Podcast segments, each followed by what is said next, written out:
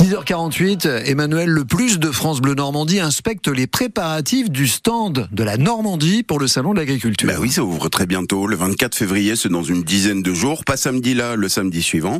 Alors Bénédicte Robin, vous nous détaillez ce qu'on va trouver sur la table de notre région cette année. La Normandie va profiter du salon pour officialiser l'obtention du label IGP, indication géographique protégée, pour l'huître de Normandie, le fruit d'un travail de plus de 10 ans. Notre région est la première productrice d'huîtres en France avec un tiers de la production.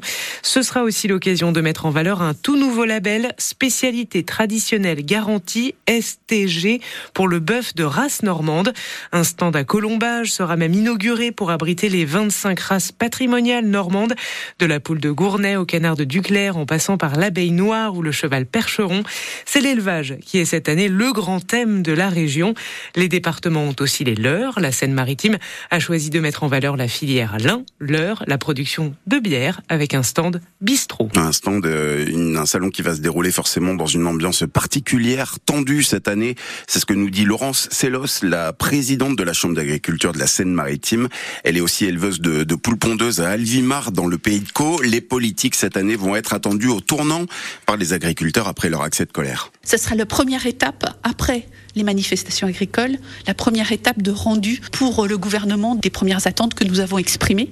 Je ne dis pas qu'ils auront les réponses à tout, bien loin de là parce qu'on n'efface pas 30 ans d'empilement administratif, de politique euh, agricole, euh, comme ça, euh, ça peut pas, hein. en un mois, il il faut pas susciter tellement d'attentes vis-à-vis des agriculteurs par rapport à ça, mais ce sera un premier point d'étape, un premier point d'engagement. L'idée, c'est de revenir sur la stratégie alimentaire de l'Europe et notamment sur le volet euh, ne pas importer l'agriculture dont nous ne voulons pas. C'est un salon, euh, on va dire, important à bien des égards, alors, euh, cette année 2024. Il est déterminant. Il est déterminant surtout sur le fait qu'il y a une vraie prise de conscience de ce qu'est l'alimentation, de ce que l'agriculture représente dans l'alimentation. On a connu la crise Covid, on est toujours dans la crise en Ukraine. Je crois qu'il y a une prise de conscience, et on l'a exprimé, dans le fait que demain, il pourrait ne pas y avoir autant dans les supermarchés qu'il y a aujourd'hui. Quand on a vu pendant la crise Covid, quand il manquait de l'huile ou de la moutarde ou de la farine, c'était dramatique. Donc il faut absolument qu'on ne reste pas dépendant d'autres que nous dans le monde, parce qu'il peut se passer n'importe quoi.